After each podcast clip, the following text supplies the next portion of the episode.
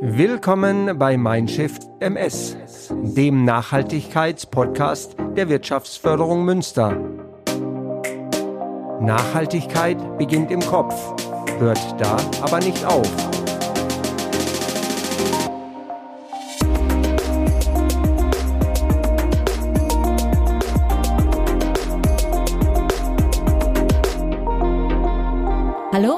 Herzlich willkommen zu unserer ersten Folge Mindshift MS. Mein Name ist Christina Willerding, ich bin Beraterin bei der Wirtschaftsförderung Münster und ich freue mich total auf das erste Gespräch im Rahmen unserer Podcast-Reihe. Denn zu Gast habe ich Barbara Jenschura, Mitglied der Geschäftsführung der Jenschura International GmbH. Frau Jenschura, schön, dass Sie da sind. Vielen Dank. Ja, vielen Dank. Ich freue mich auch sehr, hier dabei sein zu dürfen bei dem besonderen Ereignis, bei dem ersten Gespräch. Los geht's. Ja, ich fange kurz an mit Ihrem Unternehmen. Stellst du einmal kurz vor. Die Jenschura International GmbH mit der Dachmarke P. Jenschura, ich glaube, das ist den meisten eher bekannt, ist ein mittelständisches Unternehmen mit Sitz im Münster-Ruxel. Das Unternehmen hat äh, so rund 100 Mitarbeiter und ist führender Hersteller basischer Körperpflegeprodukte und natürlicher basischer Lebensmittel. Frau Jenschura, können Sie vielleicht ein bisschen mehr über die Produkte erzählen und warum haben Sie den Fokus auf das Basische? Was steckt dahinter? Also äh, zunächst zu Ihrer zweiten Frage. Also das Basische ist unser Fokus, äh, weil wir zu viele Säuren konsumieren und Säuren dem Körper eher schaden als nutzen. Man braucht beides. Deswegen ist unser Fokus äh, auch auf der Säure-Basen-Balance. Aber weil Säuren wirklich in Hülle und Fülle äh, im Alltag äh, vorhanden sind, wollen wir das gerne ein bisschen ausgleichen. Dadurch der Fokus mhm. auf das Basische. Mhm. Und ähm, ja, die Produkte als solche, also Lebensmittelprodukte und Hautpflegeprodukte, äh, die wir herstellen, alle aus natürlichen Zutaten, die vielleicht auch schon so ein bisschen in unsere Richtung hier ähm, führen. Äh, das sind alles äh, auch nachhaltige Rohstoffe. Also da geht das ganze Thema Nachhaltigkeit für uns schon los. Und äh, ja, ich freue mich, dass wir darüber heute sprechen. Ja, bevor wir da so ein bisschen weitermachen, interessiert mich natürlich, was ist denn Ihr Lieblingsprodukt, wenn es um die Produkte oder die Produktpalette von Jenjura geht? Also mein absolutes Lieblingsprodukt ist unser Badesalz, meine Base. Das habe ich in jeder Reisetasche. Ähm, das äh, verschenke ich auch andauernd, weil ich glaube, dass die Welt das braucht. Also ich okay. brauche das nach dem Motto, alles muss raus und äh, ja, entschlacke damit über meine Haut und das funktioniert wunderbar. Fühle mich danach immer zehn Jahre jünger. Ah, das, das hört sich also, gut an. Okay, das, das hört sich gut an. Man stößt natürlich auch auf Produkte wie beispielsweise Wurzelkraft. Was steckt denn da eigentlich dahinter? Äh, also der Name erstmal Wurzelkraft ist sicherlich ungewöhnlich, ne? Klingt so wie aus dem Asterix-Comic. Ähm, äh, sieht vielleicht auch auf den Werbeplakaten manchmal so ein bisschen Fantasy-mäßig aus, fällt mir gerade äh, auf. Es geht dabei um den Darm. Also der Darm ist eigentlich so wie eine Pflanzenwurzel, also worüber wir Menschen ähm, unsere äh, Nährstoffe und Baustoffe für den Körper aufnehmen. Und äh, ja, somit ist der Darm also die Wurzel unserer Gesundheit. Und äh, damit der Darm eben gut funktioniert, braucht er auch Energie selber ist also nicht nur ein Transmitter für, äh, für Nährstoffe und für Energie, sondern braucht auch selber Energie und muss geschont werden und gepflegt werden. Und äh, das wollen wir mit diesem Produkt erreichen und äh, ja, wollen einfach mal äh, gucken, dass, äh, dass die Dinge möglichst natürlich bleiben. Auch äh, ja. wir sind da immer. Und da sind 100 Zutaten drin. Habe ich das da richtig gelesen? Genau, da sind, äh, da sind 104 Zutaten drin und äh, die sind alle pflanzlich, bis auf eine, das sind Blütenpollen. Mhm. Und deswegen ist das Produkt nicht vegan. Interessant, okay. ne? Ah, ja, also das ist eben da muss man genau drauf ein tierisches ja, Produkt, aber wir. Also, aber das ist ja dann ein bisschen wie Biodiversität sozusagen. So ist es, genau. Okay. Es ist tatsächlich das biodiverseste Produkt, was es nach meinen Recherchen gibt. Ja, perfekt. Und super. äh, ich bin da wirklich ganz, ganz dankbar. Heute ist ja auch wieder eine äh, wichtige Konferenz zu Ende gegangen zum Thema Artenschutz und Mhm. Biodiversität in China. Ähm, und äh, das ist ein wichtiges Thema für den Planeten, fürs ökologische Gleichgewicht, für die Zukunft äh, ähm, der Natur.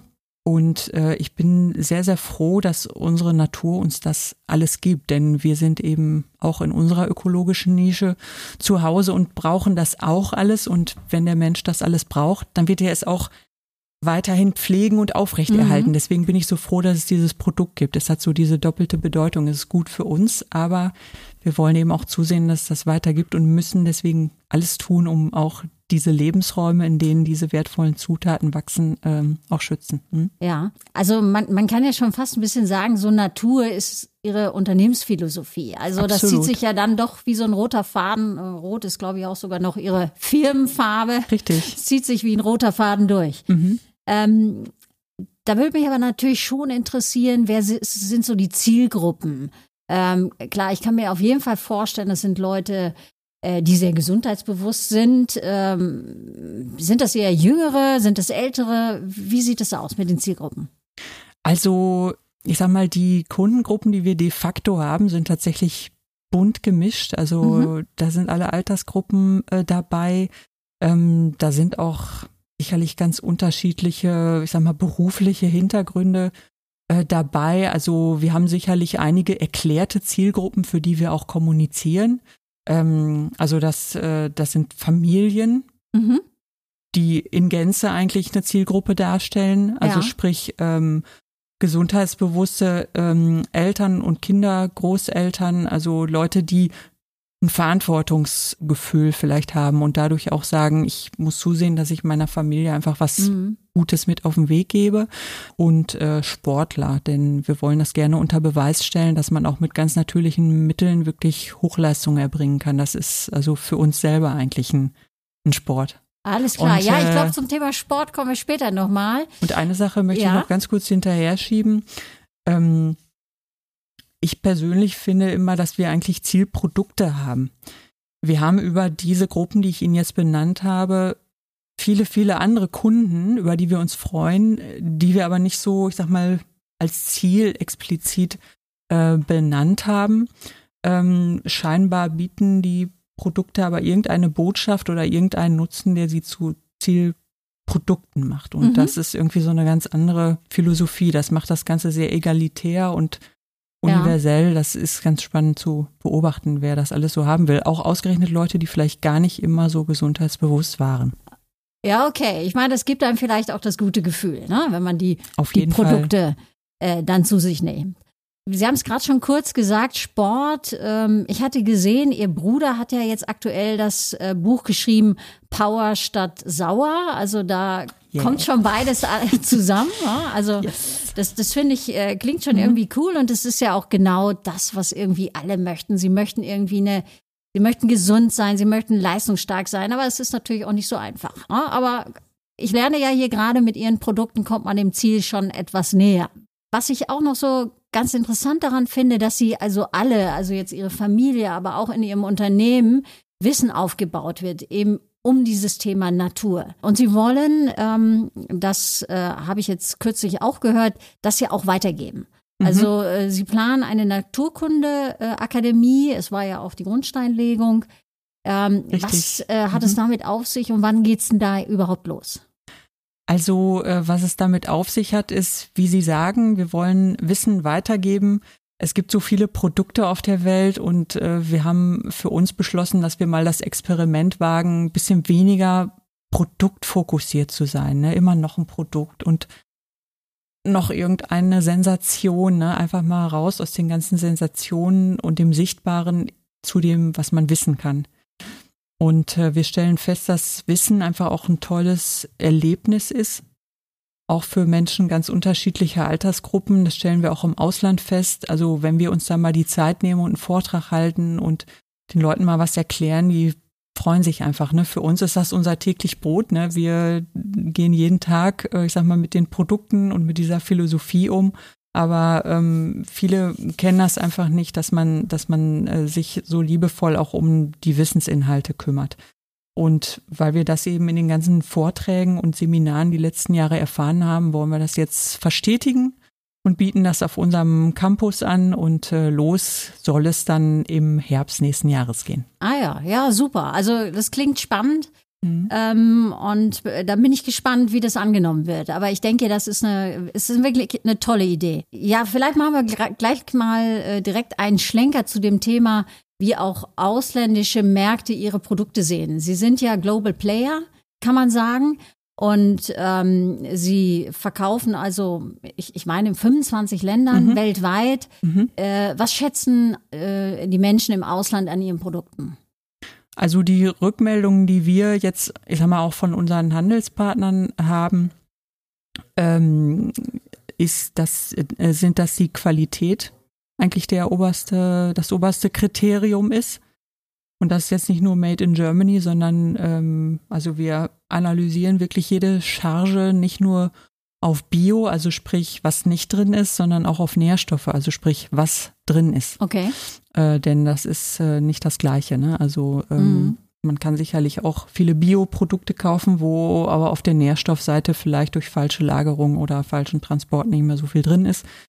Ist es auch total wertvoll, auf jeden Fall, weil die ökologische Landwirtschaft dadurch gefördert wird. Mhm. Aber wichtig für den Verbraucher ist eben, dass der Körper ja auch was davon hat. Ja. Ne, und, äh, und das ist äh, etwas, was im Ausland sehr geschätzt wird, wo man oft auch eh bereit ist, ein bisschen mehr für gute Lebensmittel auszugeben. Mhm. Das ist also nichts, äh, was da den Verbraucher irgendwie zurückschrecken lässt, sondern das ist etwas, was auch unsere Handelspartner bereit macht, über die Produkte zu sprechen, denn sie sind ein bisschen erklärungsbedürftig. Da sind wir ja auch schon so ein bisschen so bei, bei Ihrer Expertise. Sie selbst sind ja verantwortlich fürs Qualitätsmanagement in Ihrem Unternehmen ich höre schon raus, der Anspruch ist dann auch hoch. An, Auf jeden Fall. An, ja. an die Produkte. Also das, das muss stimmen. Also das fängt an bei Bio, das, das geht weiter über was ist drin, die Rezeptur und dann muss es ja auch immer den Standard haben, den Sie wahrscheinlich dann doch setzen, setzen wollen.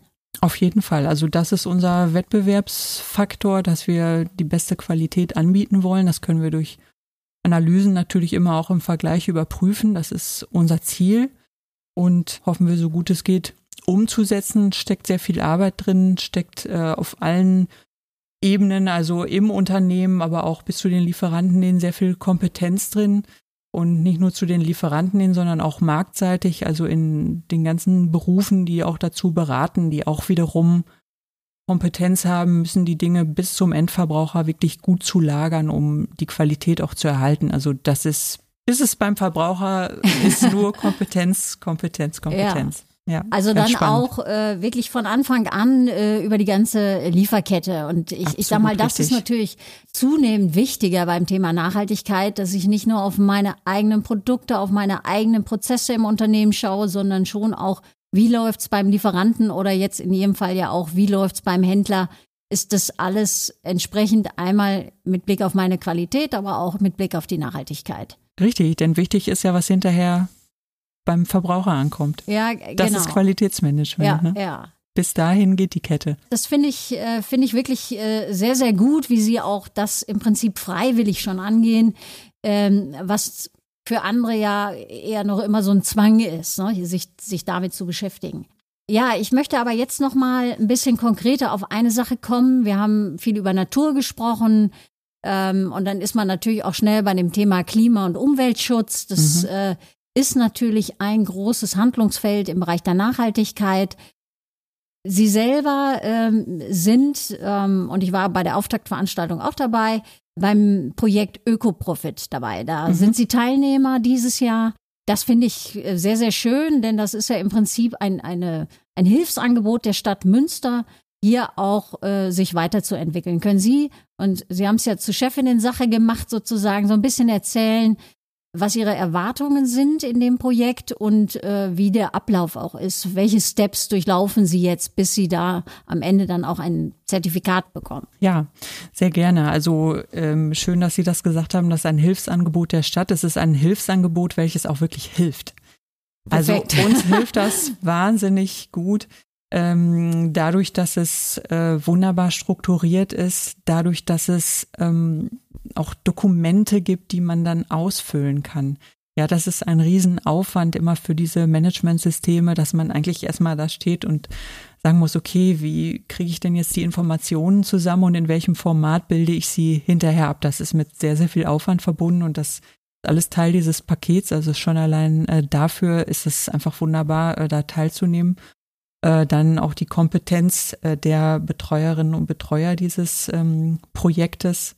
Ähm, Baum und Future e.V., also das funktioniert auch hervorragend. Also da steht man uns mit Rat und Tat zur Seite und zwar noch schon mehrere Termine bei uns, also mhm. sag mal so eine Art Mini-Audit oder Gespräch, wo es dann vorrangig natürlich um das Thema Energie und Energieverbrauch ähm, äh, ging bislang, aber auch ähm, Abfallwirtschaft, ähm, Involvieren von Mitarbeiterinnen und Mitarbeitern in umweltbezogene Prozesse, ähm, Bewusstseinsbildung. Äh, das wird auch systematisch alles abgefragt und auch Formate geboten, wie man äh, da im Unternehmen weiterkommen kann. Äh, zu diesen verschiedenen Kriterien gibt es immer auch Workshops, die sind auch äh, bei anderen Teilnehmern, ist auch ganz spannend, dann mal ah ja, äh, man zu tauscht den sich anderen aus, man lernt voneinander dann auch. Ja, gehen, was auf schön. jeden Fall. Und ähm, ich denke, so wie ich es mitgekriegt habe, geht es in anderen Unternehmen auch ähnlich. Also die sind auch wirklich involviert und wirklich begeistert, wie strukturiert äh, dieses äh, Projekt abläuft, wie gut man auch vorbereitet wird und auch mitkommt. Und ähm, ja, also nachdem wir dann eben Kriterien der speziell der äh, Nachhaltigkeit in puncto Energie und äh, Abfall ähm, und äh, für uns speziell nochmal äh, die ergänzende, äh, das ergänzende Produktziel Flächenmanagement. Also Mhm. Stichwort, dass man nicht so viel Land verbaut, sondern die Flächen, die man hat, auch sehr effizient nutzt, äh, dann umgesetzt hat, ähm, erhält man dann eben auch nochmal so ein Schlussaudit. Also es ist jetzt nicht einfach nur, dass man sich dann ein Zertifikat an die Wand hängt, sondern da kommen wirklich Leute, die sehr, sehr viel Kompetenz haben, die sehr, sehr viele Vergleichswerte auch haben Mhm. und das schon jahrelang machen und gucken sich das dann an und dann wird man hoffentlich zertifiziert und äh, ja, da freuen wir uns jetzt äh, drauf, Ja. äh, wie wir uns da selber dann weiterentwickeln.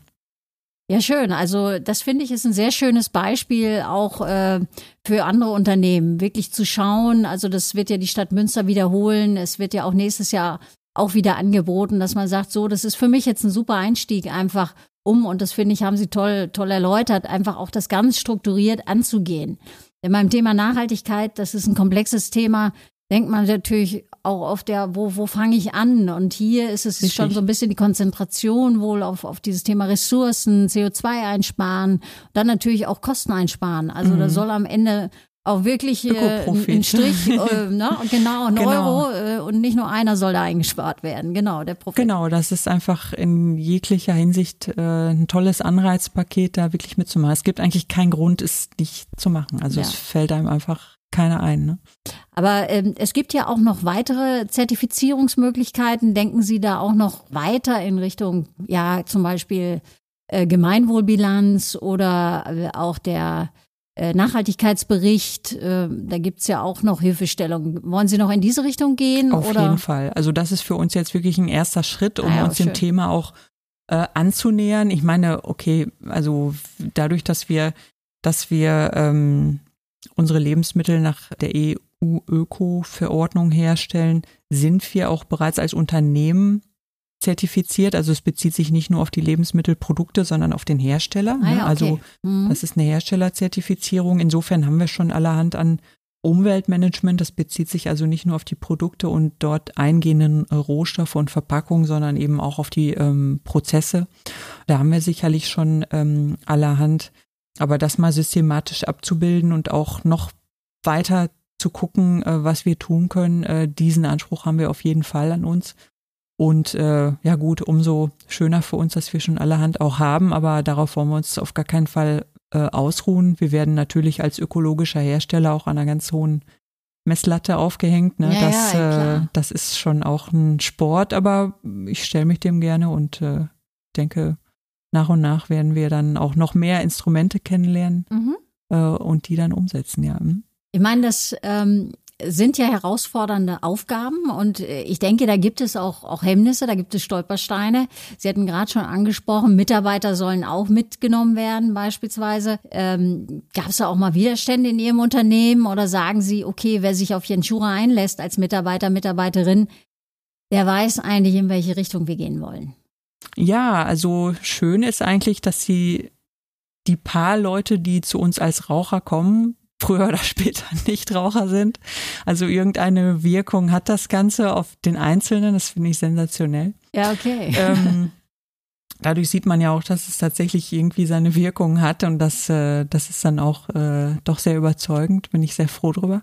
Natürlich soll es über den Einzelnen auch hinausgehen. Ich sag mal, ein Stolperstein ist vielleicht so das äh, Kapitel Ideenmanagement. Ne? Da werden dann Ideen vorgetragen, ohne eine Kenntnis davon, was es bedeutet, die Dinge dann auch umzusetzen. Mhm. Ne, also nur der gute Wille reicht nicht. Ne? Die Maßnahmen müssen dann erstmal definiert werden, Ziele, woran erkenne ich, dass ich was erreicht habe. Ne, dann müssen Termine stattfinden, Abbildungsformate geschaffen werden. Äh, einzelne Mitarbeiterinnen und Mitarbeiter müssen das dann auch dauerhaft betreuen, müssen dann auch wiederum andere permanent mit ins Boot nehmen. Ne? Also wenn man so punktuelle Maßnahmen hat, ist das schöner. Ne? Wenn man sagt, ähm, wir ersetzen jetzt Plastik durch Papier, das ist eine Ja-Nein-Entscheidung. Ne? Solche Maßnahmen sind super, die kann man tatsächlich auch ohne groß angelegte Maßnahmen dann umsetzen. Ähm, aber wenn das verhaltensbasierte Maßnahmen sind, das ist schon ein Managementaufwand und da ähm, darf man jetzt nicht, nicht weltfern sein und glauben, dass es mit der guten Idee getan ist. Ne? Deswegen bin ich immer nicht so ein Freund von Ideenmanagement, so als als Maßnahme an sich. Das ja, ist tatsächlich ja, ein Stolperstein. Ja, um Kann ich nicht empfehlen. Lieber dann Ideen konkret mal so vorschlagen und zur Auswahl geben. Ne? Das, ja, das, ja. das ist wesentlich äh, praktikabler. Also nicht nur so ein, so ein einfaches Brainstorming, so das können wir machen, das, das klingt großer, auch gut, sondern großer Stolperstein. Äh, okay, sondern wirklich auch zu sagen, komm, wenn wir was machen wollen, dann auch weitergehen, schauen. Äh, da sind wir natürlich genau. auch schnell so ein bisschen beim Thema Führung auch. Also mhm. ähm, wie würden Sie denn Ihren Führungsstil beschreiben? Also mein Führungsstil ist, glaube ich, sehr auf Freiwilligkeit aus. Äh, ich lege einfach Wert darauf, dass ich auch weiß, dass Leute dabei sind, selbst wenn ich mich mal umdrehe. Ne? Mhm. Also wenn ich jemanden immer wieder motivieren muss, immer wieder anhalten muss, Dinge zu tun, dann ist das sehr betreuungsintensiv. Ne? Deswegen baue ich sehr auf Freiwilligkeit. Das ist für die Mitarbeiterinnen und Mitarbeiter schöner und mhm, für mich ja. ist es auch einfach ein sehr gutes Gefühl. Äh, das kann ich natürlich dann machen, wenn die Leute auch kompetent sind. Also wir haben viele Schulungsmaßnahmen auch bei uns. Ich biete das auch immer gerne freiwillig an, bin mhm. aber total froh, dass eben doch dann die richtigen teilnehmen, ne? Weil mhm. ich ja mhm. dadurch weiß, die kommen, weil die sich dafür interessieren. Das ja. ist natürlich ja. dann ein ganz tolles Gefühl und dann bleibt auch wirklich was hängen. Da machen wir unheimlich viel, gerade so was Lebensmittelrecht angeht. Das sind so sehr knifflige Dinge, die wir zu bewältigen haben wo wir, glaube ich, mittlerweile schon fast kompetenter sind als die Fachanwälte, die uns sonst schon mal so vertreten ah, haben. Da kann man sich nichts erzählen. Wir lassen. nehmen das, das jetzt selber gut. in die Hand und haben da schon ganz gute Erfolge, wenn wir mal irgendwelche ja. kniffligen Fragestellungen haben. Das sind dann mal so, so Erfolgserlebnisse, wo ich sehe, dass dieser Führungsstil sich auch auszahlt. Also bei Freiwilligkeit weiß man immer nicht so, was hinterher dabei rauskommt, aber ich glaube, die Zeit ja, ist reif ja. dafür. Also es ja, kommt tatsächlich was dabei rum. Bin ich sehr froh. Jetzt muss man ja auch sagen, Sie sind ja auch Geschäftsführerin äh, und dann, ich betone das extra, Sie sind eine Frau eigentlich in einem Bereich, wo es überwiegend Männer gibt, also vor allen Dingen in der Führungsspitze. Ist das ein Thema, dass Sie sagen, so, deswegen möchte ich eigentlich auch andere Frauen noch äh, dazu ermutigen, auch wirklich weiterzukommen beruflich und auch nicht stehen zu bleiben? Ähm, sondern auch ein bisschen, ja, sich selber zu fordern und vielleicht auch zu sagen, okay, ähm, setzt euch ruhig mal ein bisschen höhere Ziele. Auf jeden Fall. Also ich meine, wenn ich das bei uns sehe und auch in anderen Unternehmen, wo ich früher war, sind Frauen extrem kompetent. Ne, es gibt ja auch Studien, dass sie schon in der Schule irgendwie durch viel Fleiß und Ehrgeiz echt nach vorne kommen. Und warum sollte das später abbrechen. Dafür gibt es überhaupt gar keinen Grund. und, ähm, und Frauen setzen sich immer ehrgeizige Ziele. Also so habe ich das immer erlebt. Und ähm, müssen vielleicht noch ein paar Kooperationsformen lernen. Das äh, ist sowas, das habe ich vielfach beobachtet. Das wäre nochmal so ein ganz wichtiger Baustein. Vielleicht kann man das auch irgendwie schulen. Es gibt zwar immer so für die Persönlichkeitsentwicklung Kurse, Rhetorik, aber es ist immer das Individuum. Ja. Ne? Und ich glaube, diese Kooperationsmuster, die ähm, kann man vielleicht auch nochmal Ja. ja. beschreiben und ergründen und dann auch ganze Teams schulen oder Frauen, die meinen, wir unterstützen uns jetzt hier, denn es ist kein Gerücht. Also Frauen müssen schon tough sein. das, das ist, äh, das ist, das ist so, das äh, kann ich nur bestätigen, aber umso besser sind wir Mädels dann hinterher. Ja, Yes. das ist eine schöne Aussage. Nein, das höre ich gern, nehme ich gern so mit. Nein, aber ich, ich denke auch, man, man muss sich gegenseitig da auch unterstützen und ähm, klar, das Thema Kooperation, man sagt ja eigentlich, das ist etwas, was Frauen besonders gut können, aber vielleicht noch nicht so immer im Berufskontext. Also, dass sie immer noch denken, ich muss alleine diejenige sein, die alles bis zu 120 Prozent ausarbeitet. Aber es geht eben sehr gut im Miteinander, im Team. Und äh, da kann man sich einfach nur gegenseitig auch weiterbringen. Also finde ich, finde ich auch, ist ein total wichtiger Ganz Ansatz. wichtig, gut übereinander sprechen, sich unterstützen, sich auch erstmal erkundigen. Das, das sind ganz wichtige Aspekte. Also es gibt ja auch dazu Studien, ne, wie weibliche Allianzen, also in der männlichen Übermacht regelmäßig kollabieren, weil eben die einzelne Frau denkt, sie könnte da eine Hierarchieebene höher punkten, Mhm. indem sie sagt, ja, das habe ich aber nicht gemacht oder ach nee, ne, damit habe ich jetzt aber nichts zu tun. Dadurch kollabiert aber dann in dem Moment die Allianz und das muss man sich gut fragen, ob es das wert ist, dass man meint, man punktet da eins höher und verrät aber seine, Okay. seine Allianzen. Das ist eine Regelmäßigkeit. Das, das müssen Frauen irgendwie checken. Äh, dann, dann wird das besser. Machen Männer genauso. Wir müssen da einfach lernen. Die sind da Ja, ja. einfach Ja gut, die versiert. Regeln sind, die, ne? die das Regeln ist sind super, manche, ist ja auch nicht verboten. Ne? Nein, das, ist richtig. Die Regeln sind natürlich unterschiedlich. Also äh, ich habe kürzlich äh, habe ich über ein ähnliches Thema mit jemandem diskutiert und da fiel mir ein Vortrag ein, der der hieß mit den mit Tennisregeln im Kopf auf dem Fußballplatz. Also äh, man muss die. Regeln kennen. Also man muss auch wissen, wie man miteinander agieren kann und äh, letztlich müssen Frauen eben da auch gemeinsam an einem Strang ziehen. Also Absolut richtig. ich glaube, da sind wir zwei uns hier schon mal einig. Das ist super. yeah. Ähm, Sehr aber schön. jetzt kommen wir noch mal ein bisschen in die Geschichte ihrer, ihrer Firma, ihres Unternehmens. Mhm. Also äh, da komme ich natürlich auch dazu, dass ihr Vater vor circa 30 Jahren ja das Unternehmen gegründet hat. Mhm. Ähm, Sie sind ja jetzt in, in zweiter Generation in dem Unternehmen. Als er das gegründet hat, da war ja, ich sag mal so, ähm, Naturkost, Bio, das, das war ja nicht Mainstream, das war ja irgendwie Überhaupt nicht. Mhm. Ah, das, das sind so die anderen mit vielleicht sogar der Jute-Tasche oder was da noch so im Kopf auch bei den Leuten rumschwirrte. Ja, waren Äh, auch keine Vorurteile. äh, ja, genau so war's. Ja, ja, okay. ähm, und er hat dann daraus was, was Großes gemacht. Also er war sicherlich da auch, ähm, ja, nicht risikoscheu ne? und hat gesagt, so, ich bin jetzt Pionier, ich ziehe jetzt mein Ding hier durch. Äh, Wie hat das Ihr Denken und Handeln geprägt? Ich meine, Sie sind als, als Kind da ja groß geworden, als Jugendliche in diesem Kontext. Genau, also das, äh, das ist sicherlich sehr prägend gewesen.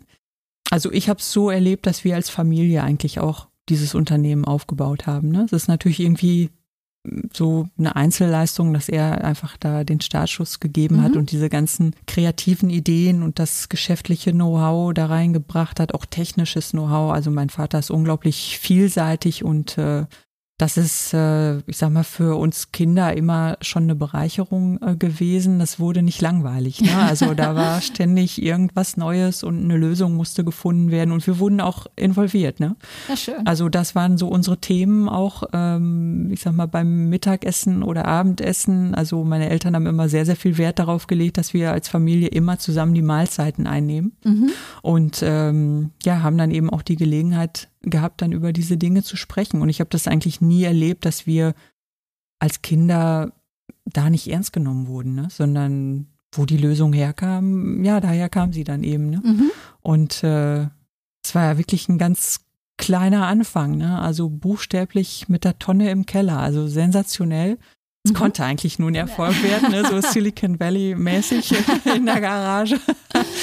Und ähm, nee, dadurch auch sicherlich sehr, sehr mutig zu der Zeit sowas zu machen.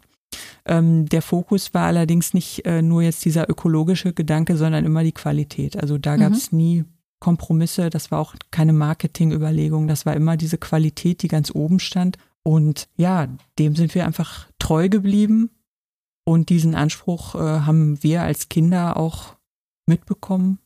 Also einmal durch diese äh, unternehmerische Leistung, aber auch grundsätzlich durch diese Haltung unserer Eltern. Also mhm. Das, äh, ja, da bin ich wirklich dankbar dafür, ja. Ja, und es wird dann äh, eben auch weitergelebt. Und ich, ich sag mal, da profitiert natürlich dann auch das Unternehmen von, wenn man schon weiß, okay, das ist dann auch, äh, ich nehme an, Ihr Vater wird noch lange dabei sein, also so wie ich ihn auch selber kennengelernt habe. Das Aber wenn man so. weiß, es wird auch entsprechend weiter fortgeführt und da ist jemand, der hat eigentlich genau so diese Philosophie im Kopf, wie ich selber auch. Also ja, wir haben diese Dinge ja letztlich auch für uns selber erfunden. Wir waren immer so die, die gesagt haben, ach ja, guck mal, jetzt nehmen wir mal diesen, diese Haferflocken und kochen uns die, ne, aber vielleicht geht das noch ein bisschen verträglicher, vielleicht kann da auch noch mal ein bisschen Obst da rein mhm. und so ist äh, Morgenstund entstanden. Ne? Das, okay. Also wir haben immer schon Porridge gefrühstückt zum, äh, äh also morgens und äh, ich sag mal 20 Jahre später haben wir dann dieses Produkt entwickelt. Ne? Das mhm. ist eben auch aus unseren Lebensgewohnheiten entstanden. Oder Wurzelkraft, ne, das ist so die ökologische Nische to go. Ne, das waren immer so unsere Ideen, was wir gerne hätten ja, und ja. wo wir dachten, das muss doch eigentlich irgendwie für alle anderen auch total praktisch sein, das zu haben. Ja, okay. Und ähm, ja gut, letztlich war es dann vielleicht Glück, dass es so war oder wir haben das einfach gut erklärt, aber es war immer so ein Kontinuum. Also mhm. wir sind nicht nur die Hersteller und auf der anderen Seite sind die Kunden, sondern wir haben eine große Nähe zu unseren Kunden, die rufen uns an, wir kennen die sehr gut und äh, es ist irgendwie so eine Gemeinde, kann man sagen. Ja, ja. Apropos Porridge, Sie waren ja auch in England ne, zum Studium, wenn ja, ich das richtig. Äh. Richtig gesehen habe. Ähm, haben Sie das da auch so ein bisschen mitgenommen? Denn ich kenne das eher, dass die Engländer total überzeugt sind vom Porridge. Aber gut, in Deutschland sieht man es natürlich zunehmend, dass es auch etwas ist, was, was gerade auch junge Leute gerne essen. Ja, also ich habe äh, in England eigentlich sehr dieses herzhafte Frühstück genossen, diese gegrillten Tomaten und äh, Baked Beans ist eigentlich auch nicht ungesund, ne? Also okay, diese, wenn der Speck jetzt und die Sausages nicht dazukommen, dann, das dann ich, ist es äh, vielleicht das okay. Das habe ich außen vor gelassen. Na, ne? aber dieses warme, herzhafte Frühstück, also das, das hat auch was für sich. Okay, ja. Na, ne? also ich habe da halt überwiegend dann dieses Oatmeal im Supermarkt gefunden. Das war nicht so, nicht so meins, aber ja, ich denke mir, man muss dann auch gucken, was das Land zu bieten hat. Ne? Das finde ich immer schön, dann auch so weit wie es geht, da einzutauchen. Ich habe ja auch fünf Jahre im Mittleren Osten gelebt mhm. und war da begeistert von der von der Küche. Ne? Also diese Vielfalt an Salaten, ich weiß nicht, 60, 70 Salate, die auch wirklich komplett anders sind. Ne? Mhm. Es ist nicht einmal mit Petersilie, einmal ohne, nein, es sind völlig andere Zutaten, völlig andere Geschmacksrichtungen. Einfach toll. Mhm. Ja. Haben Sie da äh, gearbeitet oder? Ja. Äh, okay. Mhm. mhm. Genau. Ja gut, dann war ich meistens auch die einzige Frau am Tisch, deswegen ähm, begleitet mich dieses Thema ja, schon, okay, das schon ist, äh, geraume Zeit. Ja, ja. ja. Mhm. Komme ich nochmal zu einem anderen Thema, geht vielleicht so ein bisschen auch in dieses Jahr, man muss auch an andere denken, weiterentwickeln, geht um das Thema Gemeinwohl.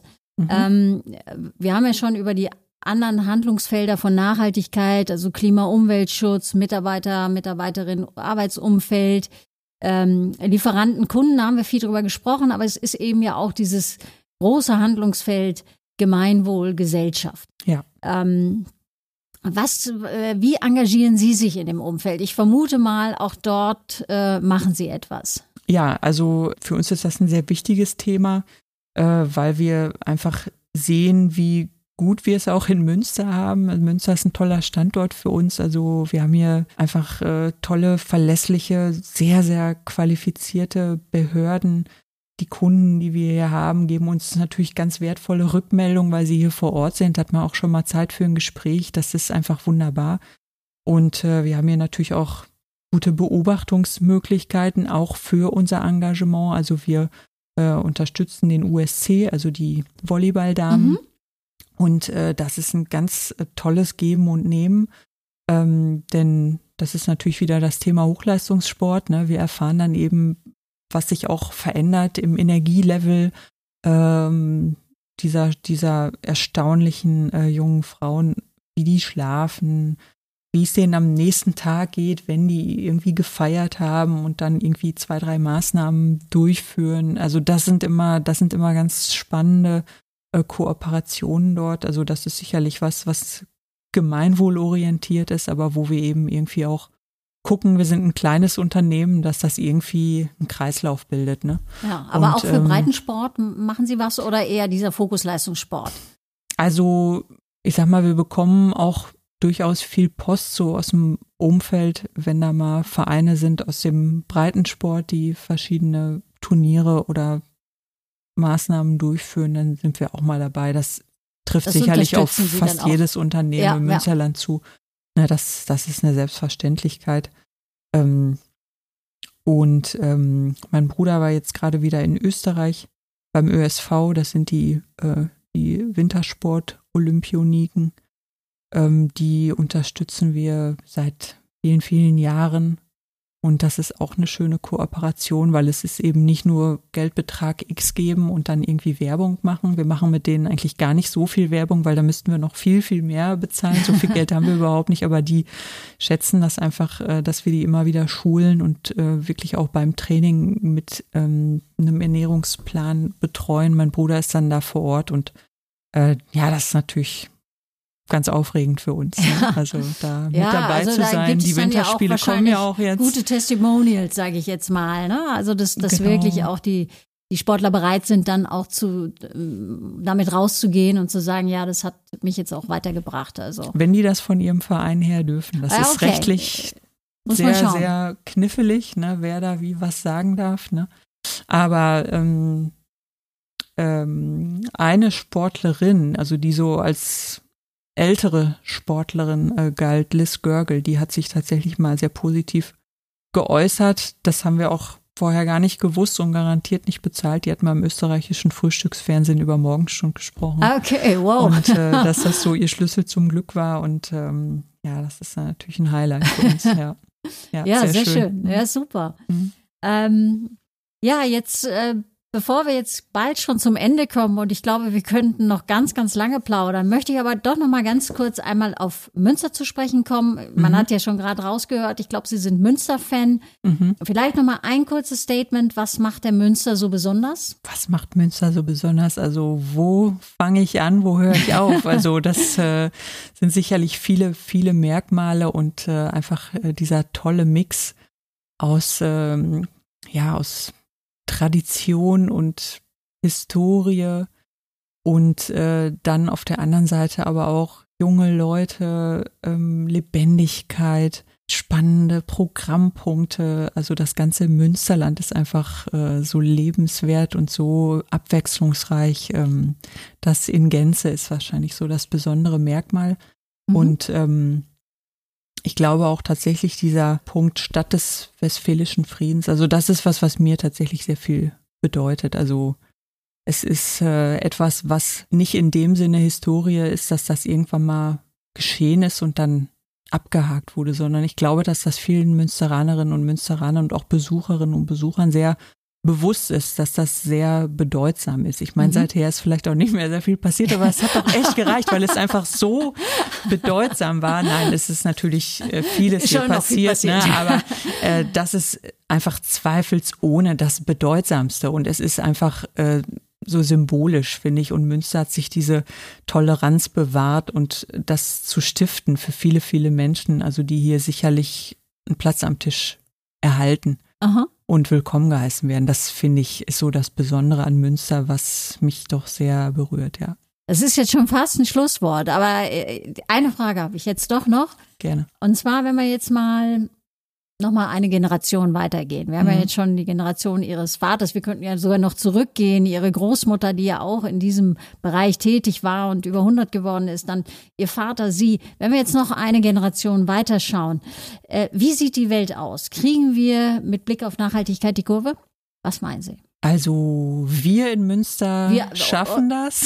Wir in Münster schaffen das schon mal. Ja, Man muss super. ja gucken, wer ist wir, ne? Ja. Wer ist wir? Also da ist sicherlich sehr, sehr viel erforderlich, um da die Kurve zu kriegen. Ich finde das sehr, sehr gut, wie Sie das formulieren. Also dadurch wird schon so ein bisschen die Brisanz auch deutlich. Ne? Die Kurve kriegen, das klingt so wie so gerade noch die Kurve kriegen. Mhm.